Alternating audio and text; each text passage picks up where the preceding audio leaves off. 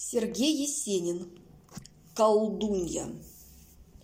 Косы растрепаны, страшная белая бегает, бегает резвая, смелая. Темная ночь молчаливо пугается, шалями тучек луна закрывается. Ветер пивун с завыванием кликуш мчится в лесную дремучую глушь.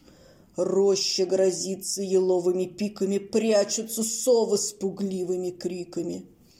Машет колдунья руками костлявыми. Звезды моргают истучно дубравами. Серьгами змеи под космо привешены, Кружатся с вьюгою страшно и бешено.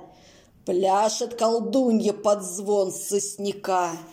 С черную дрожью плывут облака. Это стихотворение Сергей Есенин написал в 1915 году. Не знаю, как у вас, у меня просто театральная постановка. Такой яркий, насыщенный образ.